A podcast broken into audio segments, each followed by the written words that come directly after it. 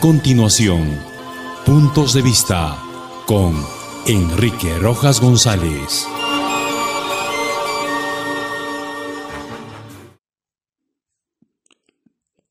¿Qué tal amigos?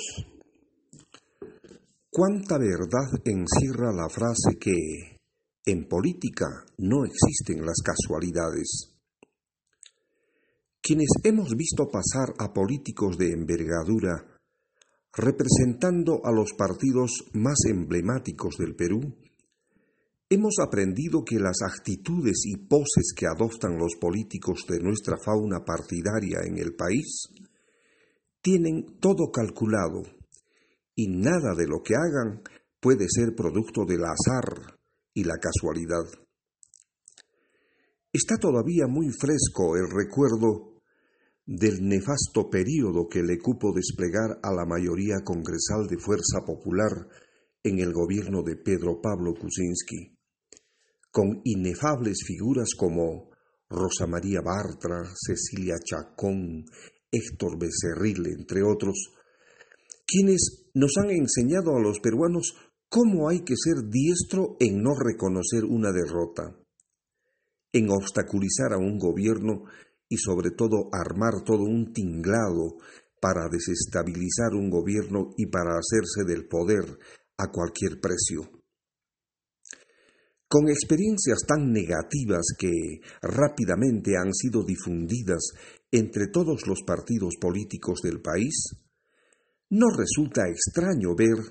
que otros partidos políticos a través de sus más connotados líderes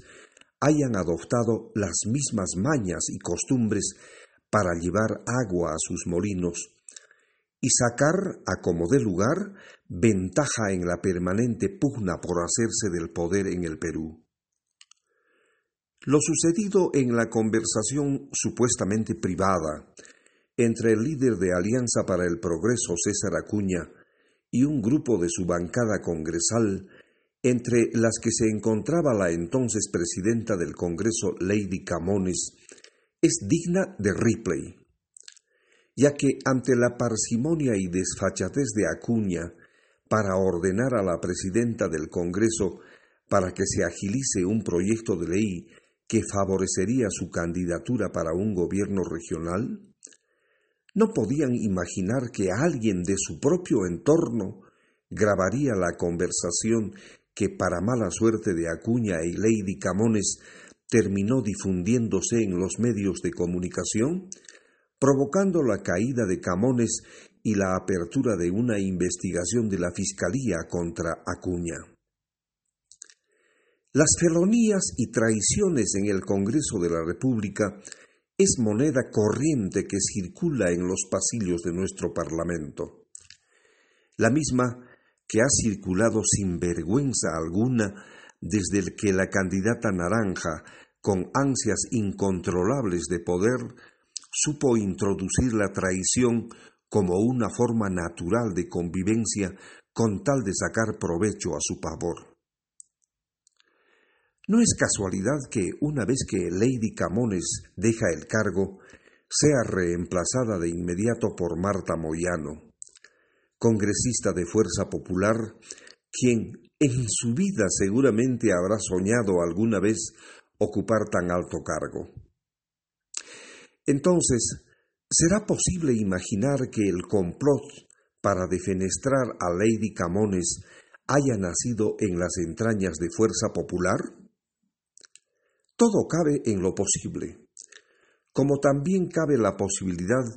de que el topo o la topo que grabó aquella conversación provenga de las huestes de Perú Libre o de la izquierda en general. Lo cierto de todo este andamiaje de posibilidades es que por el poder y el dinero cualquier congresista es capaz de realizar hasta lo inverosímil. ¿Cuánto ha costado la audacia de realizar esta grabación? No lo sabemos pero estamos seguros que tarde o temprano se sabrá la verdad y podremos confirmar la idea que por la plata baila el mono. Y como es sabido por todos que la angurria de los congresistas puede llevarlos a cometer traiciones y felonías de la forma más natural, confirma el nivel de cloaca al que ha descendido el actual Congreso de la República. Dicen que entre gitanos no se pueden leer la mano, lo que evidencia una vez más que entre gente con deplorables antecedentes y desmedidas ansias de poder, es mejor cuidarse bien las espaldas, porque al menor descuido pueden darse la puñalada por la espalda. Lo que hasta hace algunas décadas atrás representó la figura de un Congreso con personajes eméritos y capacitados para ejercer tan noble labor, lamentablemente se ha convertido en una pandilla de delincuentes que no les importa para nada el significado de valores como la lealtad, la sinceridad y el apego a los principios y doctrina de los partidos políticos a los cuales representan. Una pena, por cierto, saber que estamos representados por impresentables que en cualquier momento nos pueden dar la puñalada por la espalda. Hasta mañana.